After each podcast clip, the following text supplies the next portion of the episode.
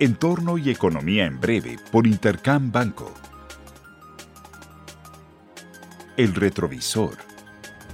La semana pasada los inversionistas se mantuvieron atentos a las noticias relacionadas con los estímulos monetarios y fiscales en Estados Unidos. El presidente electo Joe Biden presentó una propuesta para un nuevo estímulo fiscal por el orden de 1.9 mil millones de dólares con la intención de seguir blindando a la economía de los efectos negativos del virus durante el 2021. En la Reserva Federal, algunos miembros comenzaron a sugerir que a finales de este año podríamos ver un retiro gradual del estímulo monetario, pero el presidente del organismo, Jerome Powell, fue categórico al asegurar que ahora no es el momento de hablar de retirar estímulos.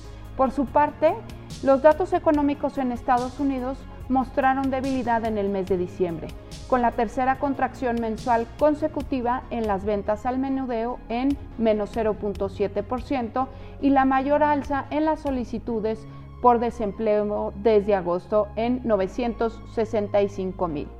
En China, las cifras de exportaciones aumentaron 18.1% e importaciones 6.5% y confirmaron la firme tendencia de la recuperación de la segunda economía más grande del mundo, mientras que en México los indicadores rezagados de producción industrial, consumo privado e inversión fija bruta mostraron aún recuperación de la economía mexicana en octubre y en noviembre, aunque los indicadores más adelantados muestran debilidad para el mes de diciembre. Panorama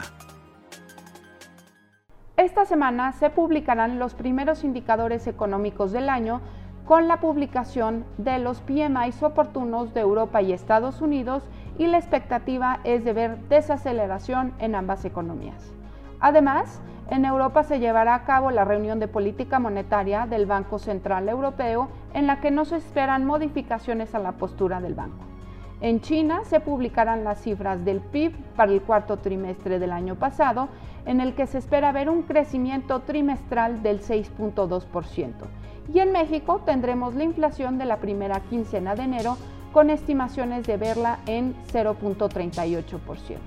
En el ámbito político, el próximo miércoles tomará posesión el nuevo presidente de los Estados Unidos, Joe Biden en un contexto de profunda división política en el país y el inicio del segundo juicio político contra Donald Trump. Les deseo una muy buena semana. Yo soy Alejandra Marcos.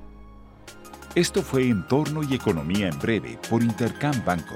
Síguenos en redes sociales y consulta nuestro podcast en intercam.com.mx.